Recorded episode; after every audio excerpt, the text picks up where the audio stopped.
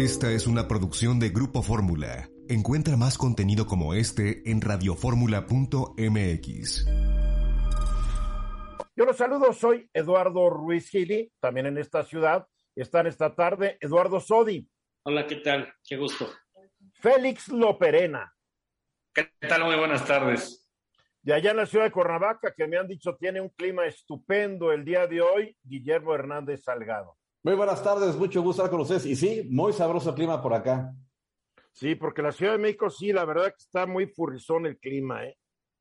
Está furrizón, pero bueno. En el sol te quemas y en la sombra te da frío. Así es. Muy bien, el presidente Andrés Manuel López Obrador celebró ayer en el Zócalo de la Ciudad de México los tres años de su llegada al poder. De acuerdo con el gobierno de la Ciudad de México, fueron 250 mil personas los que asistieron por voluntad propia o por voluntad de otros, no sabemos, a un evento de masa similar a los que encabezaron en el mismo lugar los presidentes de la República surgidos del PRI, cuando este era el partidazo, el partido político que dominaba y controlaba los poderes ejecutivo, legislativo y judicial, tanto a nivel federal como de los 31 estados más el Distrito Federal, como otros que ha presidido el mismo lugar, el López en turno, el de hace un par de días no se, bueno, el de ayer, no un par de días, el de ayer no se quedó atrás de los que en su momento organizaron sus dos antecesores del mismo apellido, Adolfo y José, que gobernaron el país de 1958 a 64 y de 1976 a 82, respectivamente. Aún recuerdo esas manifestaciones en apoyo a la nacionalización de la energía eléctrica hecha por López Mateos, todo mundo lleno, o sea, como el de ayer, como el de ayer. ¿Y qué decir de José López Portillo? Todo mundo lo amaba hasta que dejó de ser presidente. Ahora, ignoro si otro López, de nombre Antonio, que gobernó 11 veces durante el siglo XIX, encabezó alguna vez un evento similar. Lo que sí sé es que presidió más de la mitad, de la pérdida de más de la mitad del territorio nacional a Estados Unidos país a quien su sucesor en turno nunca le ha exigido que ofrezca disculpas por habernos robado poco más de dos millones de kilómetros cuadrados. A ver, le pedimos que pida perdón al Vaticano, que pida perdón España, pero caray, dos millones de kilómetros cuadrados, pues tal vez para que nos ofreciera una disculpita, ¿no? Bueno, pero no se las han pedido. Dos de los tres exgobernantes apellidados López se caracterizaron por poseer unos egos más grandes que el territorio nacional que nos quedó después de 1844, 48, por no escuchar las voces de sus colaboradores más razonables y por dejar al país en ruinas. Espero que el destino del López de hoy se asemeje más al de Adolfo que al de los otros dos. Como lo mencioné en líneas eh, hace unos minutos, el Zócalo y las calles aledañas llegaron unas 250 mil personas, de acuerdo con la Secretaría de Seguridad Ciudadana de la Ciudad de México. Pero la pregunta es, ¿llegaron tantas? ¿250 mil? Hace poco más de nueve años, el consultor en desarrollo urbano y movilidad chileno, Rodrigo Díaz, analizó el cupo del Zócalo y las calles que lo rodean y así lo escribió. Si consideramos que el Zócalo y sus calles perimetrales tienen una superficie aproximada de 44 mil metros cuadrados, entonces tendremos que la capacidad máxima del lugar anda alrededor de las 132 mil personas, pensando en tres personas bien apretaditas por metro cuadrado y tal vez hasta cinco personas muy apretaditas en donde más haya, haya gente. Suponiendo que la gente está muy apretada y que ocupa una o dos cuadras de las calles Madero, 5 de mayo, 16 de septiembre, 5 de febrero, Pino Suárez, Moneda y Monte de Piedad, en una de esas llegamos a las 200 mil personas, muchas de las cuales no ven el escenario. Meter más gente solo obedece a la imaginación de quien convoca o al deseo de crear una catástrofe sin proporciones. O sea, vamos a decir 200 mil personas. Ahora, sin importar cuántos fueron, congregar a tantas personas como y en otras ocasiones lo ha logrado Andrés Manuel López Obrador en la principal plaza del país no es asunto menor ni fácil. Y hay que darle el crédito que merece por ello, sin importar que el evento fue absolutamente innecesario y de alto riesgo para los asistentes en estos tiempos pandémicos.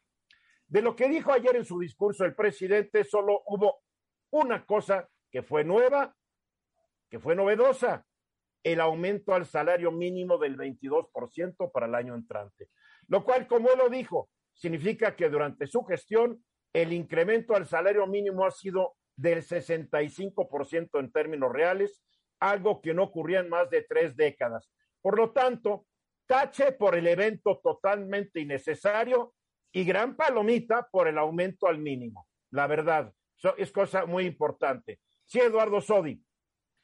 Mira, eh, Tocayo, yo estuve oyendo el evento, no lo vi, pero lo estuve oyendo, y sí, una gran capacidad de convocatoria, mucha gente fue por propia voluntad, otra gente fue subida a los camiones y vamos, banderitas. Pero a mí me llamó mucho la atención que sabemos cómo son estos eventos en donde pues a la gente aplauden y dice, vamos a construir y aplauden y vamos, hicimos esto y aplauden. Cuando habló de la delincuencia, yo, yo los invito a volver a escuchar esa parte. No hubo un solo aplauso ni cuando dijo que estaba disminuyendo, que se estaba... Pero es que, es que dijo que disminuyó 0.7%. el 1%. Punto 0.7, ¿no? Que dijo, bueno, no es mucho, pero es un adelanto. Pues ahí se la tragó. tratándose de delincuencia y de muertos, pero de que el gobierno iba avanzando, no hubo... Bueno, yo que estaba escuchando, sentí un silencio muy fuerte. Bueno, pero, pero no estuviste ahí, capaz de que, capaz de que la estación era mañosa y ahí le bajó, nunca sabes, ¿no? Nunca sabes. Hoy lo voy a escuchar precisamente para tener. pero, pero es un hecho que al presidente lo quieren, eh, lo estima la gente, ahí están todas las encuestas, encuestas, así lo indican, y eso no es ni discutible. Que algunos llegaron por pie propio, por gusto propio, es indiscutible. Algunos seguramente fueron acarreados por líderes locales, etcétera, etcétera, lo que siempre se da en la política.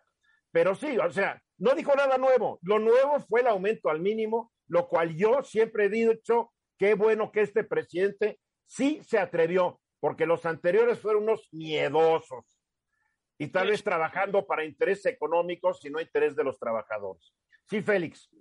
Fíjate que la consultora SPIN publicó el tema de las afirmaciones falsas, engañosas o que no se pueden probar en el discurso de ayer del presidente.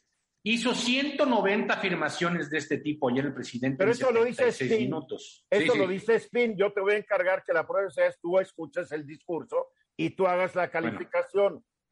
por eso, eh, el tema es que si de, ser el caso, y que además Spin lleva el conteo desde que comenzó el, sexenio. Pero hay que ver las definiciones de spin, cuidado, porque como lo estás planteando tú, tienes que ser muy claro y Falsas, engañosas o que no se pueden probar. Bueno, pero ¿qué es engañoso, qué es falso y qué es no probable? Spin le dedica un buen, un buen número de párrafos a explicar qué es cada uno de ellos. Pero en fin, ¿cuál es tu punto? Que sea nuevo. No, no, no, nuevo no. El, tema es que pues son. No hay nada nuevo, ya lo dijimos. no hubo nada novedoso, más que el aumento al mínimo. Guillermo. Pues miren, realmente estamos frente a un presidente que lo suyo, lo suyo es convocar este tipo de. no, lo suyo, lo suyo es que lo quieran. Oye, por favor, bueno, oye, los se convoca... hace poca cosa no, en un país donde nunca hemos querido a nuestros gobernantes. No estoy demeritando, eso es el, el, fuerte de este señor. Lo suyo, lo suyo es convocar y que lo sigan. Realmente eh, él es un, un político que tiene esas facultades.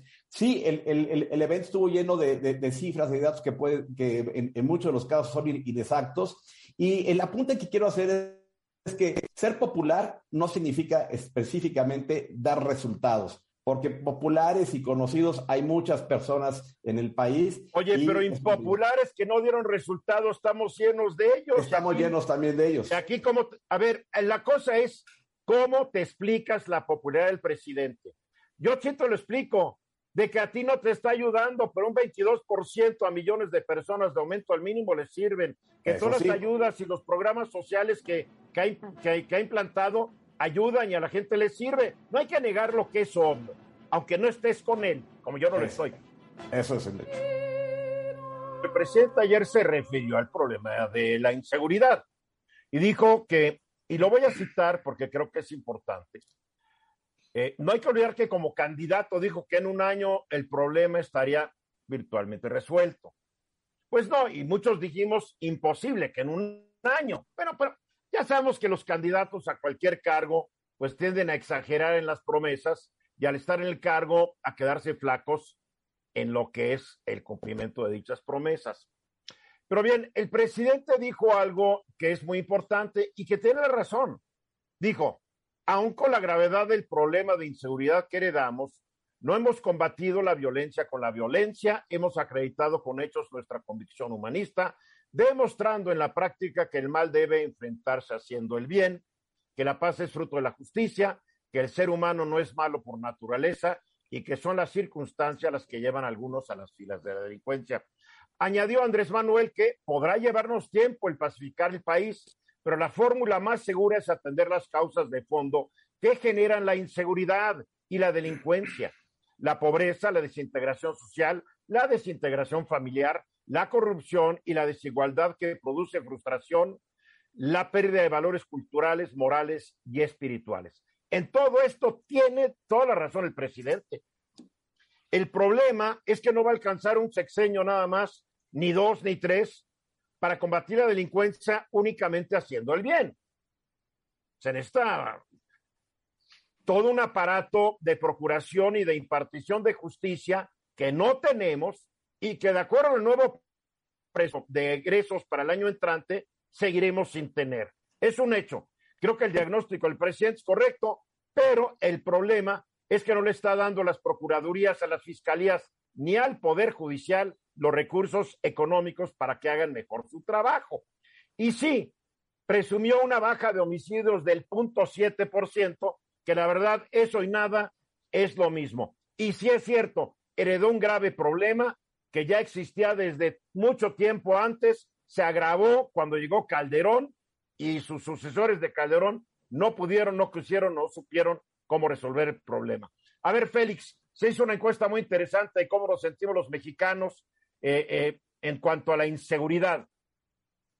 Fíjate, es, ¿a qué le tememos los mexicanos y en qué confiamos o qué tanto confiamos en la respuesta que le podemos dar a las amenazas que se ciernen sobre nosotros? El Foro Internacional de Seguridad de Halifax le encargó a Ipsos elaborar esta encuesta sobre las amenazas que la gente considera que va a enfrentar el Vamos para aclarar Ipsos, porque no toda la gente es experta como tú, mi querido Félix. Ipsos, Ipsos es una encuestadora a nivel internacional. Así es. Ahora, esta encuesta no solo se hizo en México, se hizo en 28 países y tiene datos inter y muy interesantes. Por ejemplo, América Latina en particular es la región del mundo más pesimista sobre el futuro. México no se escapa de esta tendencia. Es que la más violenta del mundo. En las firmas.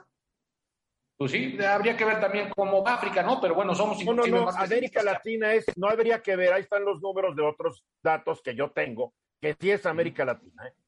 Bueno, ahora, fíjate, hay una afirmación en esta encuesta que dice, el mundo se volvió más peligroso en el último año. El 84% de los mexicanos estuvieron de acuerdo con esa aseveración. El promedio mundial es de 82, es decir, estábamos apenas encima del promedio. Estamos en promedio, estamos en ¿no? Ahora, el 58% de los mexicanos está de acuerdo con la aseveración. Hay más cosas en el mundo que mejoran que las que empeoran. Es decir, somos el país más optimista de América Latina cuando el promedio mundial es 49, estamos en 58. ¿no? O sea, creemos que las cosas van a mejorar. Ahora, en el mundo, para poder tener contra qué comparar, ¿cuáles son los principales temores de la gente? Uno, el primero, ser hackeado con fines de fraude. Y qué, qué, sí, qué sofisticado, eso es lo que a mí menos me preocuparía, caray. A ver, mini encuesta, mini encuesta, ¿te preocupa a ti, Félix? Pues más bien me ocupa, yo me, me ocupo de pero, no. pero para ti estaría en primer lugar ser hackeado. No, no. Tú, Guillermo, tú, No, Eduardo. No, no, claro que sale a la calle. A nosotros no. Bien, a ver. No. En segundo lugar, el descontrol de la epidemia. Que se pueda Eso descontrolar. Eso sí da miedo. Y, más Y en en, tercer, y en tercer lugar, sufrir algún tipo de desastre natural. También, claro. ¿no? Las demás, las demás son ataque nuclear o con armas biológicas o químicas, ser víctima de un ataque terrorista o ser afectados por inseguridad o violencia. Ese es el mundo. Ahora, ¿qué nos importa? ¿Qué nos preocupa en México? La primera, sufrir de un desastre natural mayor. Esa es la primera preocupación de los mexicanos. La segunda, que no se pueda controlar la epidemia. Y la tercera, aparece el de ser hackeado con fines de fraude. Oye, a mí me que esta, esta encuesta la hizo Ipsos entre puros fifís que están conectados al mundo, caray. Porque que, que, en quinto lugar aparezca ser víctima de la inseguridad, cuando en todas las demás encuestas es número uno o número dos, creo que ahí Ipsos, quién sabe a cuál fue su muestra. Ahora, si tú ves el porcentaje de mexicanos que tienen miedo de, ser afectados por la inseguridad, es el 72%, no es bajo. Sí, pero oye, pero yo creo que 76% ser hackeado, por favor. a ver, un experto, Guillermo Hernández, ¿tú crees que el 76% de los mexicanos piensan como dijo Ipsos? No, no, por supuesto que no. Lo que más temores deberíamos de tener es salir a la calle. Claro. Por mucho. Y un desastre natural, un terremoto, una inundación, un deslave. Ese es el número uno. ese es el número uno.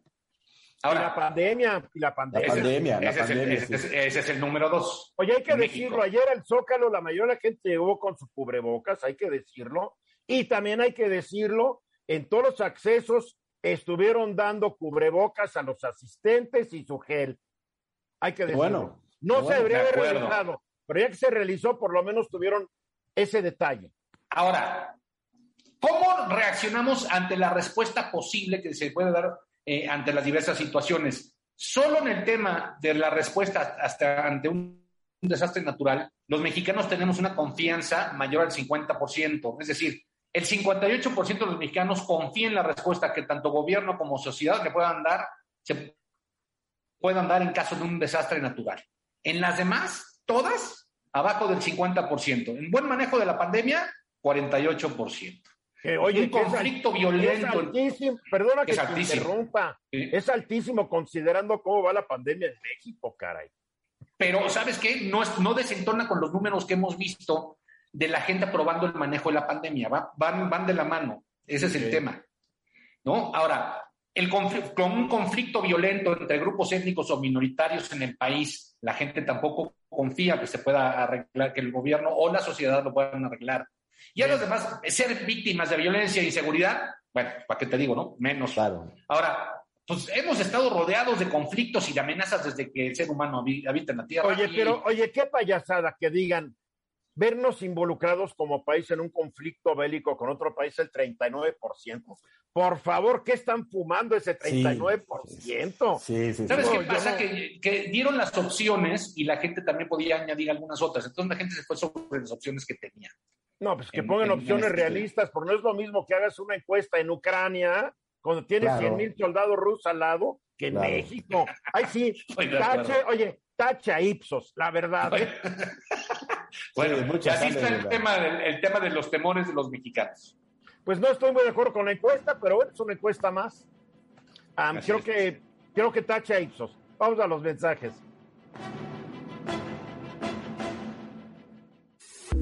Estás escuchando Eduardo Ruiz Gili. Artículo 17 de nuestra Constitución del 17 señala que las personas tenemos derecho a que se nos administre justicia expedita. Pero la problema, el problema, el problema es que ni expedita ni justicia muchas veces. ¿Por qué no podemos tener un sistema de impartición de justicia que la Constitución mandata, mi querido Eduardo? Pues no queremos, Eduardo, porque los titulares de los diferentes tribunales del país pues no eh, tienen intención de que esto suceda. Yo creo que es de intención. Eh, entiendo que hay muchas demandas, entiendo que eh, la cantidad de juicios que llevan los jueces pueden ser demasiados, pero entonces habrá que poner soluciones a esto. Pero eso, la única solución es que le metan mucho dinero al, al Poder Judicial y no le están metiendo. Bueno, que le metan dinero y que o tengan más gente o que les doblen turno. Yo Pero para eso necesitas dinero. Ya vimos que le bajaron, que los recursos para el próximo año no son suficientes. Pero bueno, esto ha empeorado, Eduardo. Ha empeorado. A partir de la pandemia, los tribunales se volvieron, pues obviamente, más ineptos en, la administración de justicia pronta y expedita. Eh, por ejemplo, aquí en la Ciudad de México, pues no se han hecho las actividades ni las eh, decisiones ni ni humanas para que volvamos a cierta normalidad. No, no, no. A ver, fue ratificado, por cierto, eh, Rafael Guerra Álvarez como presidente del tribunal apenas en octubre y además fue ratificado como se hacía antes, o sea, casi casi por unanimidad, todos ya saben quién votar. Eh, A ver, ¿por, ¿por unanimidad o por complicidad? Pues más bien, ¿no? Más bien y ponen a una magistrada ahí como que le hace competencia, tiene tres votitos, o sea, 79 magistrados, 73 a favor, tres nulos o tres inexistentes no fueron y tres este, a favor de la magistrada. O sea, como antes, vaya. Esos o sea, tres... en contra y 79 a favor. 73 a favor. Bien. Bueno, en fin, ni hablar. Y el tribunal, al pensamiento de los abogados postulantes, y desde luego muchos del personal del propio tribunal, pues hemos observado que no está funcionando bien. ¿Qué sucede actualmente? A ver. A ver, pero, a ver, nomás te voy a hacer unas preguntas. Sí, dime. Desde, o sea, desde la época de tu papá, inolvidable abogado, también Federico Sodi de tu tío Carlos Sodi La queja de ellos es que era una porquería el Tribunal Superior de Justicia del entonces Distrito Federal pero creo que tal vez se lo oíste a tus abuelos. Yo me acuerdo de mi abuelo, mi abuelo fue abogado durante muchos años y caray, él murió en el año sesenta y tantos y me creerías que él decía que era una porquería el Tribunal Superior de Justicia del Distrito Federal. Digo, entonces ya llevamos mucho tiempo con esta porquería, porquería que nadie quiere arreglar. Claro que te lo creo, mira, antes, pero antes, en esa época de mi tío, mi papá, se decía, hay que llevar los asuntos en el Tribunal Superior de Justicia de la Ciudad de México, del Distrito Federal, entonces, para el amparo. O sea, hay que llevarlo bien para ganarlo en el, amparo. Y después decíamos, pues ya ni eso, ¿no? O sea, ya, ya no hay forma. A ver, pero explica, ahora explícanos a los que no somos abogados, ¿por qué en el amparo sí se podía ganar? ¿Qué tiras a otro tribunal o qué? Sí, antes se tenía la idea de que la justicia federal era un poco más técnica, más justa, más equilibrada, eh, vaya, había más conocimiento, ¿no? Eso es lo que se pensaba realmente. Ahorita tenemos problemas hasta para presentar una demanda, Tocayo, compañeros, para presentar una demanda te dan una cita por internet, o sea, pides la cita y te la dan para dentro de dos días para presentar una demanda. Es decir, no puedes ir presencial a presentar una demanda. Trabajan. No hay pandemia, hay pandemia, pero hay que entender eso. Trabajan, hay formas de hacerlo, lo vemos en el Estado de México, no sucede esto, lo sabemos. Hay formas, mira, los juzgados trabajan un día a puerta abierta y un día a puerta cerrada. ¿Qué es lo que sucede? Que todos los términos se doblan. O sea, si tú tenías un término para contestar una demanda de de 15 días ahora son 30 hábiles. pero ¿por qué cierran? No entiendo. Hace por la pandemia. A ver, pero si, si cierran, supuestamente los juicios que se desarrollan en los juzgados son, va la gente, van eh, las dos partes, van los abogados, muchos deben ser ya públicos y orales. Sí. Entonces, cuando están cerrados, pues no hace nada, me imagino. Los juzgados están trabajando, pero no permiten la entrada del público en general, ni haber expedientes, ni tienen audiencias, ni nada. Eso hace ¿Qué están haciendo? Es mi pregunta. Ah, no sé, están a puerta cerrada, tocar. Entonces, pueden estar dormidos, pueden estar haciendo fiesta, comiendo tortas, haciendo pachanga, no sabemos. Pero lo grave de esta determinación es que te duplican, usted por sí son lentos los procedimientos, los jueces no cumplen con los términos, hay jueces muy valiosos, desde luego, otros verdaderamente no. Este, pero ahora los términos, la justicia pronta se volvió doblemente menos pronta. O sea, si no era pronta, ahora es así. No se ha hecho nada aquí en la Ciudad de México para que esto cambie. Y como los abogados no pueden demandar al tribunal por estar ya los jueces o magistrados por estar violando el artículo 17 constitucional? Eh, no, es que el acuerdo viene sobre la situación de pandemia en donde se deben tomar todas las medidas de seguridad para evitar el contagio. Pero no pueden incluir dentro de su denuncia eventos como el de ayer en el Zócalo que demuestran que ya no hay bronca. ¿Es semáforo verde o no es semáforo verde? Pero mira, tú puedes llevar un escrito en la tarde a presentar porque es una demanda que tienes que presentarla. Y hay gente del tribunal que te la revisa, que sin ser abogado se te dice, no, hoy no es su término, su término es mañana, pero como mañana no abre su juzgado, entonces su término es otro día. Gente que no tiene conocimiento que no te deja presentar tus escritos. Es una barbaridad lo que estamos viviendo. A los jueces que se retiran, que tienen derecho a que les den una pensión digna, que se llama un haber por retiro, les niegan a los jueces que han pasado 20 años, 25 años ahí en el tribunal, les niegan su haber por retiro. Se tienen que ir a un amparo y luego en la justicia federal se pueden tardar dos años en resolver su situación. A ver, pero entonces no entiendo por qué, por qué repite el presidente Guerra Álvarez si no ayuda ni a los jueces ni magistrados que están ahí. Bueno, los magistrados están bien, ¿no? O sea, tienen un cargo eh, bueno, tienen unas buenas prestaciones, tienen... A ver, pero, pero ¿no, ¿no va en contra de la misma ley que no tengan su retiro los jueces? Claro, pero cuando te lo niega el Consejo de la Judicatura, donde el presidente es también Rafael eh, Guerra, eh, pues se tiene que ir al amparo. Te lo niegan por lo que sea, o sea, te lo niegan porque si es que debiste haber aportado, oye, cuando yo tenía que aportar no había dónde aportar oye, ¿sabes qué? Fíjense, nada más. Les dice a los jueces, ya te retiraste, pero me debes de aportaciones, por decirte, 300 mil pesos. Págamelos y entonces te doy tu haber por retiro. y no, compénsalo. No. Primero tú saca de tu bolsa 300 mil pesos y luego te los voy regresando. Aunque te deba yo uno o dos millones de pesos. Pues, ¿qué aliciente puede tener entonces un juez? ¿Y por qué queda un juez y sigue trabajando ahí si sabe que no va pues a menos de que haga su guardadito vendiendo sus decisiones y sus sentencias. Exactamente. Se supone que el sueldo debe ser digno, ¿no? Y además no puedes disminuirlo porque el término del 106 constitucional, el juez debe tener esta satisfacción y esta seguridad en cuanto a su autonomía, incluso económica, para evitar lo que estás diciendo, Tocayo. A ver, ¿cuánto gana un juez en el Tribunal Superior de Justicia de la Ciudad de México? ¿Perdón? ¿Cuánto gana un juez en la Ciudad de México? Va estar ganando alrededor de 89 mil, 90 mil pesos más o menos. ¿Al mes? Al mes.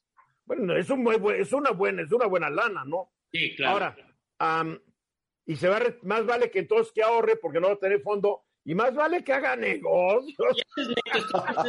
70 mil ¿eh? es lo que recibe. ¿Cuánto? Una buena lana, o sea, claro, ¿no? Pero... Digo, ganan más que la gran mayoría de los mexicanos. Claro, pero tienen una función, tienen una función que es difícil, Tocayo. O sea, Ay, perdóname, perdóname, la función de cualquiera que está trabajando su área es difícil. Bueno, sí, pero... Digo, por favor. A ver, rápidamente, ya te, te comiste todo el tiempo, Eduardo. A ver, breves comentarios. Guillermo. Yo creo que aparte de que se necesita, eh, eh, se necesita dinero para mejorar ese sistema, a lo mejor así conviene que funcione para muchos, ¿no? Claro. Félix. Pues es que esto no, le pueden meter todo el dinero del mundo, mientras no haya voluntad no se va a arreglar. Y no hay voluntad. Exactamente. ¿Y, por, y, de dónde salió el actual señor Guerra Álvarez? Pues era magistrado del tribunal, ya tiene años. Mensaje, regresamos. Está muy impresionado Guillermo porque una pizzería corrió a todo su personal y no van a ir a poder ir a ampararse ante ningún tribunal mexicano porque no les van a hacer caso. Ah, pero además porque no les toca en México. Pero los corrieron a todos para meter un robot y se acabó el asunto. Y yo sé que en Japón, Guillermo, ya hay cafeterías donde tú llegas y te atiende un robot, ya sabes, le ponen unos ojitos ahí que te ven, ah, tú le dices que quieres un latte con todo el asunto y el robot lo único que hace es mover un bracito, se va a la cafetera, pone el vaso, papá, hace, y en un minuto te da tu café eh, es más, puede, puede servir creo que dos cafés por minuto este robot, que caray, no hay barista que le llegue, ¿eh? y aparte siempre no nos hace... Enferma, no, no está de mal humor, a todo el mundo le dice arigato, sensacional. Aparte los hace siempre iguales, con la misma cantidad de café, con la misma cantidad de agua. Saben exactamente igual el primero de la mañana como el último de la noche. Estoy totalmente de acuerdo. Mira, el tema de los robots es algo que en lo personal se me hace muy interesante. Y no tanto porque, eh, como, lo estás mencionando, que, que ya hay un robot que te ayuda a hacer eso. Lo que se me hace más atractivo es cuando el robot realmente cambia el sentido del negocio o genera un negocio nuevo. En este caso, como lo estás mencionando, en Francia hay una pizzería que nació sin personal. Eso es eventualmente lo interesante. No que haya despedido a las personas, sino que nace con la idea de que un robot está haciendo lo más complicado del mundo de las pizzas, que es precisamente hacer las pizzas. Este restaurante se llama Patsy, es una novedad que de verdad llama mucho la atención por el hecho de cómo está transformando algo donde quizás no nos imaginábamos que iba a entrar un tema de alta automatización. Entonces, el tema de cómo está cambiando el, sentido del negocio con los robots es bastante importante. Otro ejemplo. Oye, yo tengo la nota, yo tengo la, la información. Este robotito saca 80 pizzas por hora. Fíjate. 80 pizzas por hora, ¿no? Digo, pues está. Muy productivo.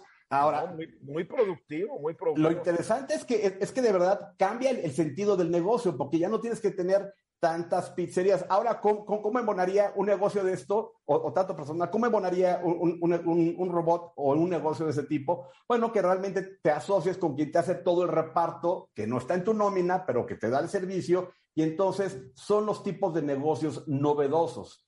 Ahí te va otro interesante. Ahí se llama Boto, B-O-T-T-O, y es un tema de arte. Entonces, lo que haces con Boto o lo que se está haciendo es que eventualmente la gente que se suscribe a este, a, este artista o este robot artista va dando temas, se seleccionan temas y te puede hacer 300 y pico de, de obras por día. ¿Por qué? Porque ya tomó de esos temas, lo relaciona con obras que ya existen. Entonces, lo que hace es que te hace un collage, no de las obras, pero del contexto de las obras.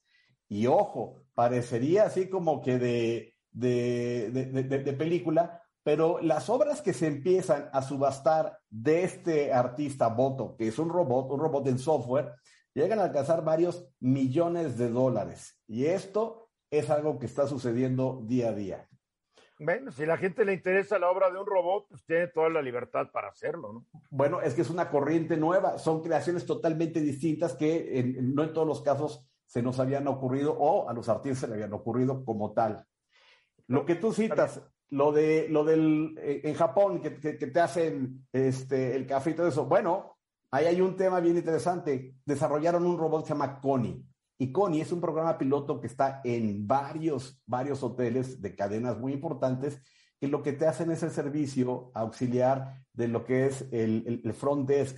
Es cuando llegas o lo que es el concierge, te empieza a ayudar. Entonces ya están abordando ahí una, serie de, de, posiciones donde antes era con gente especializada. Como bien lo citaste, el barista, una gente especializada, ahora una máquina hace casi, casi lo mismo que el barista. Lo interesante es ver cómo, cómo eventualmente el barista le saca más jugo al, robot para poder ampliar sus posibilidades. Algo que en lo particular me llama mucho la atención y me gusta más que cualquier otro es el tema de Da Vinci. Da Vinci es un robot que está orientado estrictamente al mundo de la salud, de manera precisa, a la, a la parte quirúrgica. De, de, Da Vinci existen 3.000 equipos alrededor del mundo. 10 se encuentran en nuestro país. Están dos en Monterrey, uno en Guadalajara, siete en la Ciudad de México.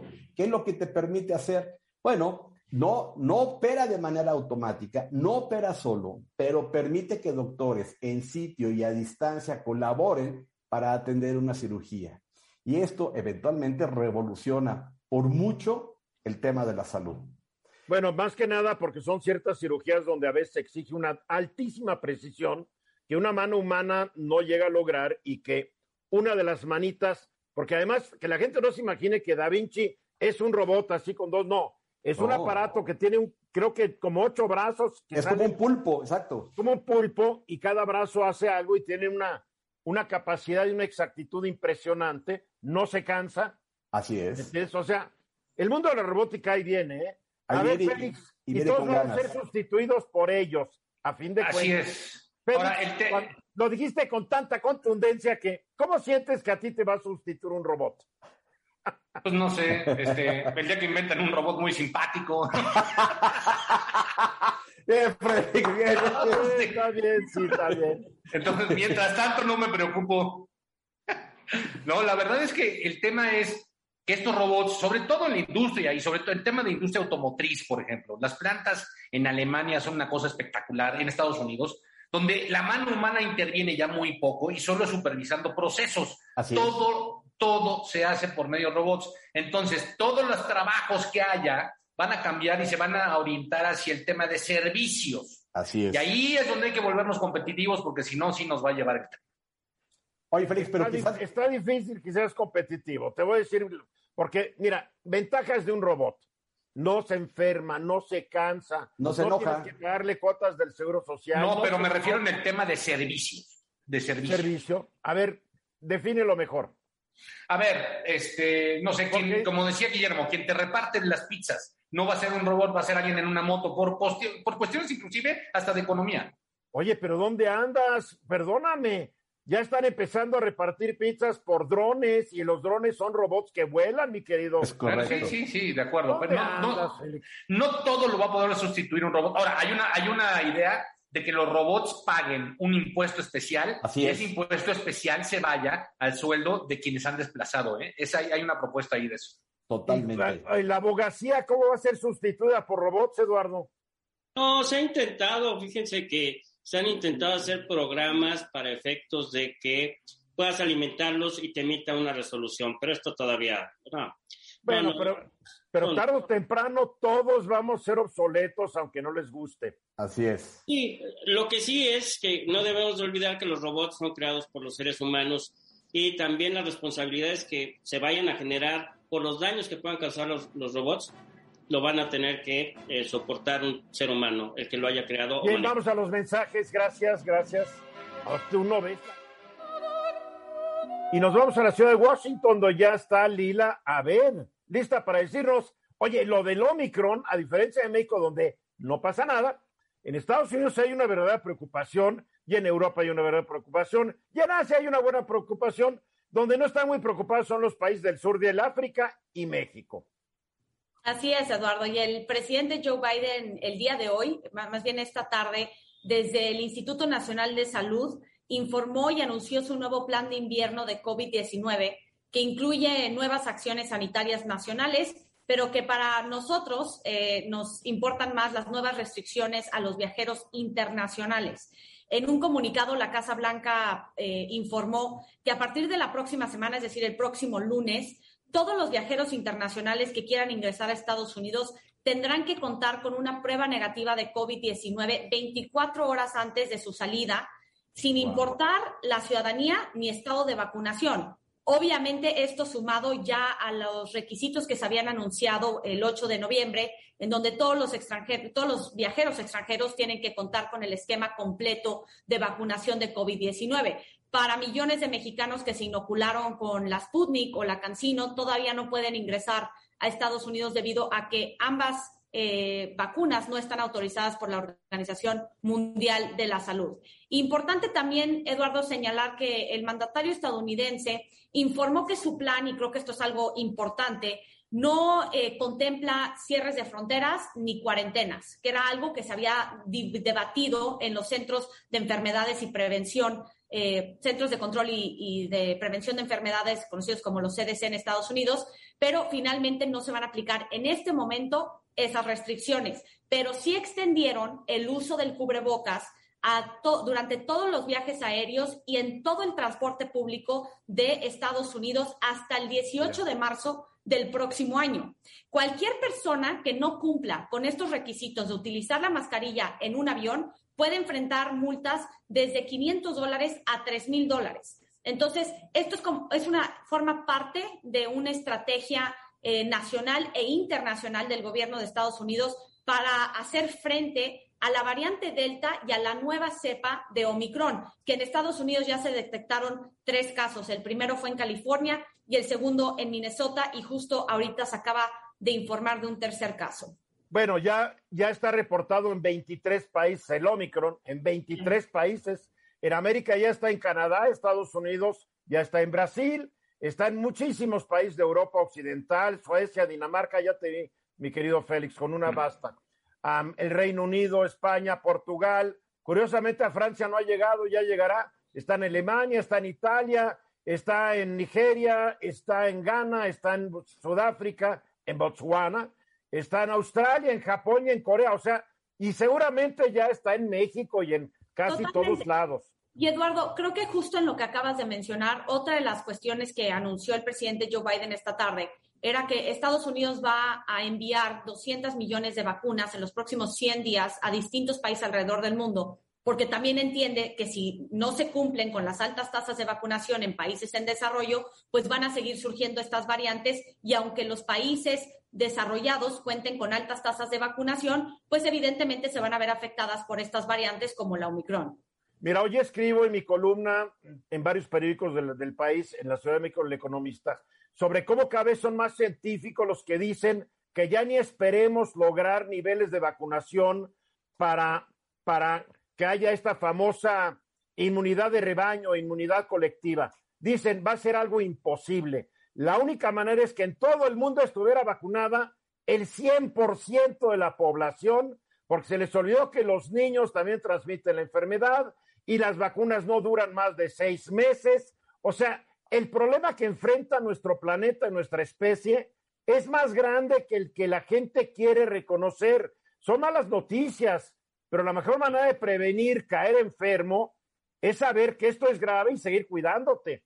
Y si me, si me permites, Eduardo, también Pfizer, Moderna, incluso el gobierno ruso, ya están desarrollando vacunas de refuerzo específicamente para Omicron, para, para posiblemente ver en las próximas semanas si las vacunas existentes no son suficientes ante estas nuevas variantes, particularmente la Omicron. Y creo que y va a estar muy divertido ver que el Omicron te protege tres, cuatro meses y de vuelta a vacunarnos todos. ¿eh? Y esa es la confusión que existe ahorita, Eduardo, porque ahorita en Estados Unidos y en otros países te dicen ponte la vacuna de refuerzo, pero si ya viene la vacuna de refuerzo específicamente para el Omicron, hay personas que dicen, me espero a ponerme mejor la, refuerzo, la de refuerzo de Omicron.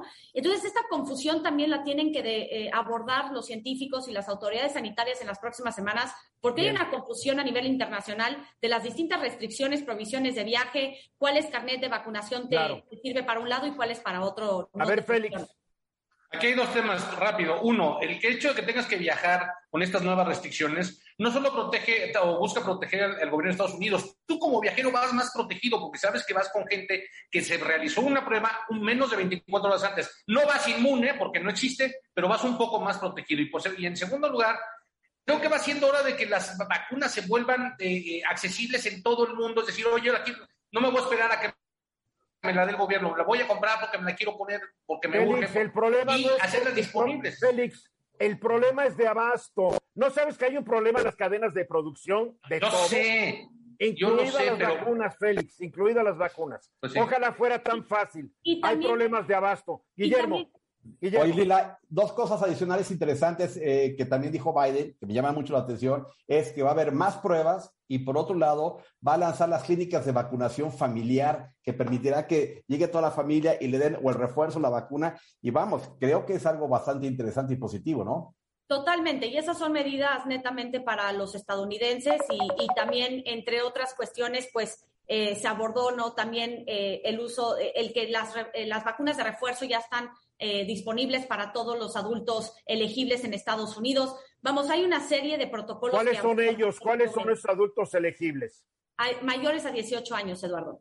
O sea, entonces está diciendo que para todos, menos los menores de 18 años, ya hay vacuna de refuerzo. No, los ajá, la vacuna de refuerzo no se ha aprobado para los niños, pero sí las vacunas en general, que, es lo que menciona Guillermo de las clínicas familiares, ahí los niños se pueden vacunar con las Pfizer o Moderna, pero cualquier adulto mayor a 18 años hoy se puede poner la, vacuna de refuerzo. Sodi, em, Eduardo Sodi.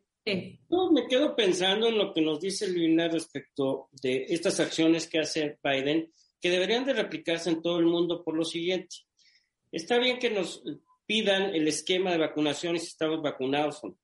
Pero no se sabe todavía con certeza tampoco cuánto dura el efecto de una vacuna, ¿no? Entonces, una forma de controlar el que no traigas el virus es el que te saques tu pruebita 24 horas antes de volar. Ojalá se replicara en México y ojalá se replicara en todos los países.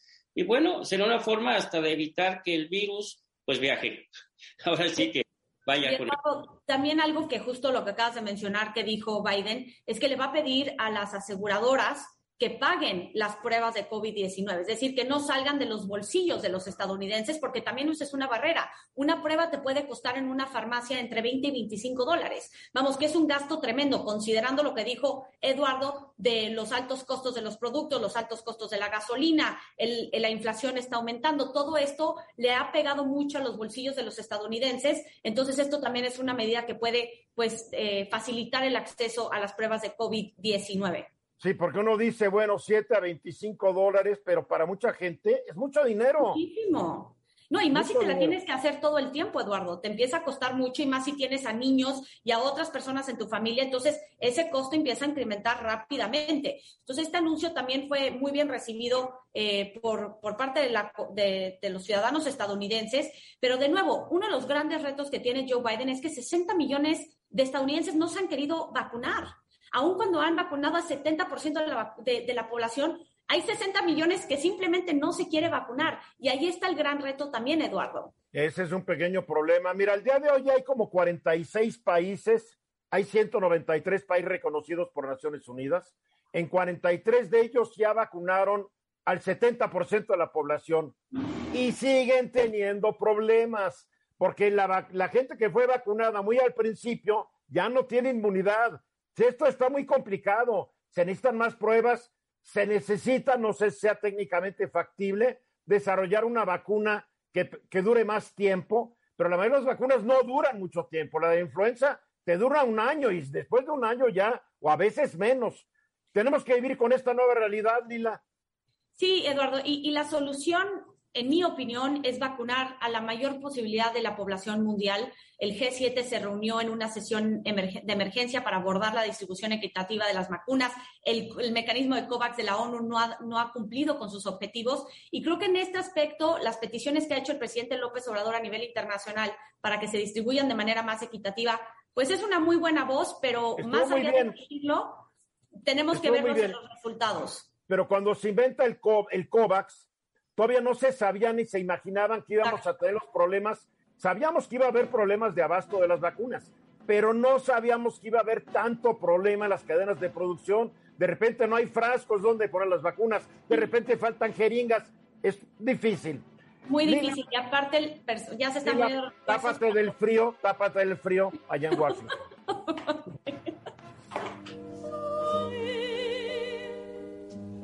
el Pleno del Senado de la República ratificó ya el nombramiento de Victoria Rodríguez Ceja como integrante de la Junta de Gobierno del Banco de México y pues obviamente como una de las cinco integrantes de la Junta de Gobierno va a ser por disposición del presidente, porque el presidente es quien nombra al, al gobernador del Banco de México, ella ya va a ser la gobernadora.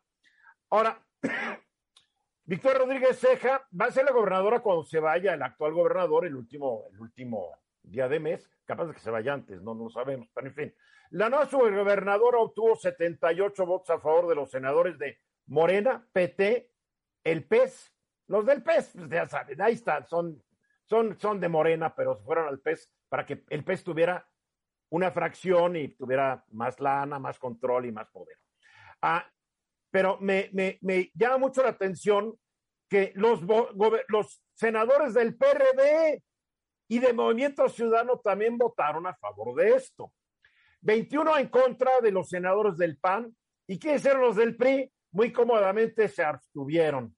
ay, ay, ay. Rodríguez Ceja, junto con Galia Borja Jiménez e Irene Espinosa Cantellano, son las tres ahora miembros del de, la Junta de Gobierno del Banco de México, o sea que hay una mayoría de mujeres ahora en, en la Junta de Gobierno. Sí quiero decir que ninguno de los cinco integrantes, añadiendo ya a Victoria Rodríguez Ceja, tuvo experiencia previa dentro del Banco de México, lo que rompe una tradición que en México siempre se dio, que los gobernadores y la mayoría de los integrantes de la Junta de Gobierno tenían carreras realizadas durante un buen tiempo dentro del Banco de México. O sea, no hay experiencia en lo que es banca central. A ver cómo nos va. Ah, así está el asunto. A ver, ¿por qué? ¿Por qué el PRD votó a favor de esto si el PRD pertenece a esta alianza opositora integrado por el, integrada por el PRI y el PAN? ¿Tendrá esto algo que ver de que hay 35 ex colaboradores del ex jefe de gobierno de la Ciudad de México, Miguel Ángel Mancera, presos, acusados o presos de malos manejos y de ser rateros? ¿Será que recientemente agarraron a uno al uña y mugre de Mancera y está en la cárcel y están buscando al hermano del uña y mugre de Mancera, que también era su amigo y uña y mugre? ¿Será que el señor Mancera se va a portar muy bien ahora antes de que le caiga la guillotina y el arreglo es el PRD votará por todas con ustedes, compañeros de Morena? Yo soy mal pensado, ¿eh? Yo soy mal pensado. ¿Qué opinan ustedes? Guillermo. Pues estás quizás mal pensado, pero en este mundo de la política, no solamente en México, en el mundo de la política, pues favor con favor se paga, ¿no? Sí, o sea, el favor de que no te metan al bote. Exactamente. Exacto. Que bueno, eso, eso ya es mucho. Sí. A Félix. Y esta es una otra de estas muestras de que la famosa alianza entre los partidos opositores pues va a servir para tres cosas porque cada quien a la mera hora jala de acuerdo a sus intereses y no hay nada de unión, ¿no? No, y que el, que el PRI se haya abstenido se me hace totalmente... Bueno, y además no hay que olvidar que el presidente de la Comisión de Hacienda, Alejandro Armenta, era priista hasta hace poco, pero vio la luz verdadera y se convirtió a la nueva religión morenista. La redención total. Dos cosas, toque. La primera, lo de la abstención, eso debe de cambiar en la ley. No es, desde mi punto de vista, eh, correcto, es legal, no es correcto, que los legisladores se puedan abstener. Tienen que votar de una forma o de otra. Imagínense a los ministros, me abstengo, no sé cómo votar, si a favor o en contra, no sé, mejor me abstengo. ¿Qué es? Porque no saben, o no tienen conocimiento, porque tienen miedo, o porque es un arreglo, a veces hasta para jugar con, eh, cuando se abstienen estando presentes y cuando se abstienen oyendo, para jugar con el número de legisladores para, para la votación, los porcentajes de votación, eso debería cambiar. No debería permitírseles abstenerse eh, es un estudio que se ha hecho también en muchas partes del mundo, en unos se permite, en otros no se les permite, pero aquí por Dios. Y segundo, sí, sí, desde luego debe de haber mucho miedo. Es muy probable que por eso algunos ya estén votando a favor de eh, situaciones estas que, bueno, a ver, tenían la mayoría, los de Morena. ¿Qué más daba? Que el PRD votara a favor. No, porque se trata de que voten bien. ¿Qué, ingenuo eres? Oye, oye, mejor 78 votos que menos votos. Pero, pero hay, hay votaciones de leyes, bueno, viene la... No, pero concéntrate en esta, concéntrate en esta. pensemos en esta que sí sea por temor. Bueno, que los legisladores de Morena no habrá situaciones por ahí que también hayan hecho indebidas o nada más son los del PRD y Mancera y nada más son A ver, a ver, cuando, cuando no tienes el poder puedes ser víctima de un día para otro. Vamos a hablar en realidades. Cuando Mancera, el jefe de gobierno, hacía y deshacía como se le antojaba, ya no es jefe de gobierno, ahora es senador de una bancada realmente inexistente, que son cuatro o cinco senadores del PRD. Digo, es de risa la, bancada del PRD y Mancera está ahí tratando de protegerse con su fuero eh, parlamentario, constitucional, como lo quieran llamar, y para que, para que él siga el destino, el camino de sus colaboradores que hoy están o en la cárcel o que están siendo buscados, pues lo tendrían que desaforar y todo esto es muy engorroso. Más fácil decirle, oye, Miguel Ángel, apoya, apoya. Y él dice, apoyo, apoyo, apoyo. Es que tiene la guadaña en el cuello. Pero entonces que los panistas, los 21 panistas, no, están, están bien, ¿no? ¿Están tranquilos? Pues no sé, estén bien o no estén tranquilos, pero el caso ahorita es Miguel Ángel Mancera, que es el coordinador del grupúsculo del PRD. Sí, Guillermo. Oye, aparte, bueno, yo veo dos cosas que, que, se presentan, ¿no? Una es que las convicciones ya no son tan relevantes. Lo relevante en la política son los intereses. Ay, ¿cuándo lo fue? Pues estás hablando como si tú tuvieras seis años. Y la otra, para tener la boca grande hay que tener la cola corta. Y es por eso que muchos, muchos políticos cambian sus decisiones o se abstienen. Sí, exactamente. Allá le diste el clavo. Ahí sí. A ver, la priista, la priista senada por, por Hidalgo, creo, Nuria Mayorga, Nuria Mayorga, dijo, no engañemos a los mexicanos con una propuesta que no cumple con los requisitos que establece la ley para ocupar el más alto cargo en el Banco de México. Ah, pero qué bueno que es una mujer, jajaja. Ja, ja. A ver, si pidió que no se engañara, poniendo a alguien que todos estamos de acuerdo, no tiene la experiencia, ¿por qué se abstuvieron los del PRI? Pues, Pero ya nos vamos, ya, ya, ya quedó Rodríguez Ceja y ya, y todos lo sabíamos y no es sorpresa. Ya nos vamos. Eh, Guillermo Hernández, gracias. Gracias. Félix Loperena. Muchas gracias. A los amigos ley y gracia, a los enemigos solo ley. Exactamente. Sodi. Hasta luego, muchas gracias. Mañana 3.30 de la tarde, hora del centro. Estoy aquí de regreso con todo el equipo en Grupo Fórmula, Radio, Televisión, Internet y redes sociales. Yo soy Eduardo Ruiz Gine. Síguenla pasando bien.